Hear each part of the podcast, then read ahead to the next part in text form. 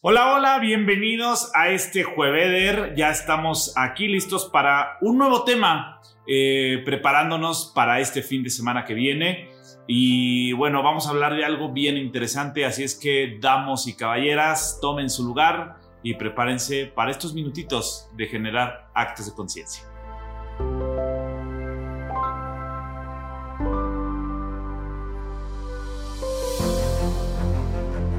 Vamos a hablar de El misterio de la existencia. Eh, y voy a citar aquí a Jorge Bucay con un libro, ¿qué digo libro? Librazo.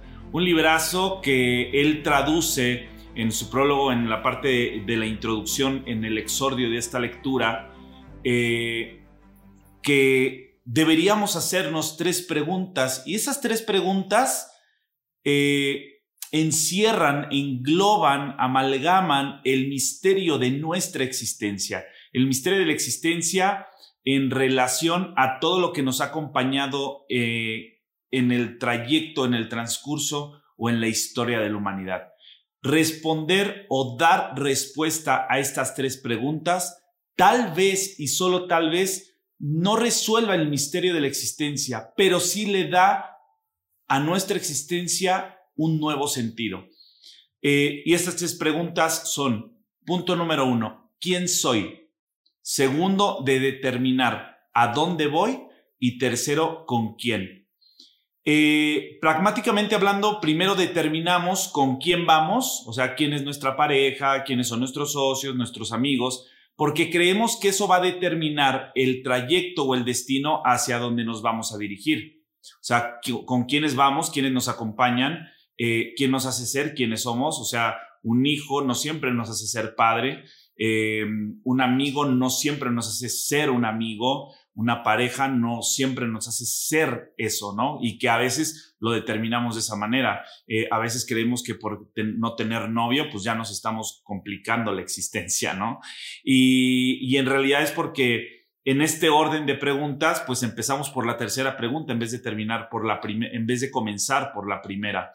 Eh, determinamos la tercera pregunta de con quién vamos y que eso creemos que va a determinar hacia dónde vamos a ir o qué vamos a lograr.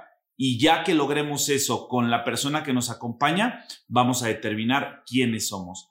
Y por eso se vuelve un misterio, ¿no? O sea, por eso se vuelve conflictivo, por eso de pronto eh, no encontramos una respuesta y nos volvemos complejos ante los procesos situacionales que vamos viviendo en nuestra vida cotidiana. Entonces, aquí es como utilizar un para, que ya en otro video les voy a hablar justamente de este método para, para, eh, determinarlo de la siguiente manera.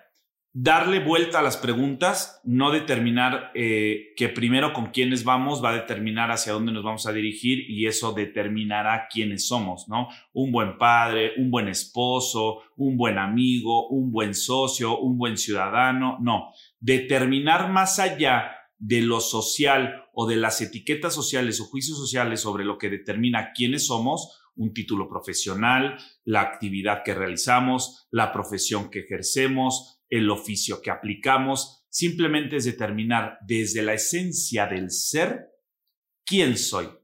En realidad esa terminaría siendo la primera pregunta. ¿Quién soy en realidad?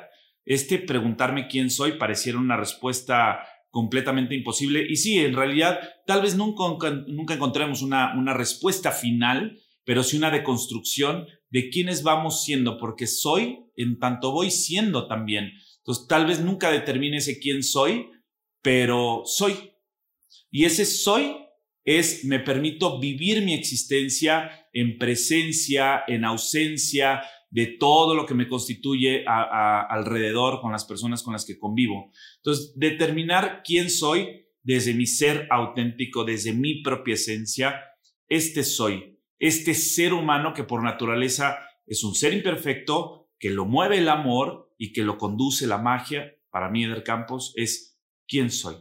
Eso va a determinar a dónde voy. Este a dónde voy es el destino a donde lo que soy se, se permitirá ser en convivencia y hacer con lo que soy, hacer siendo, ¿no?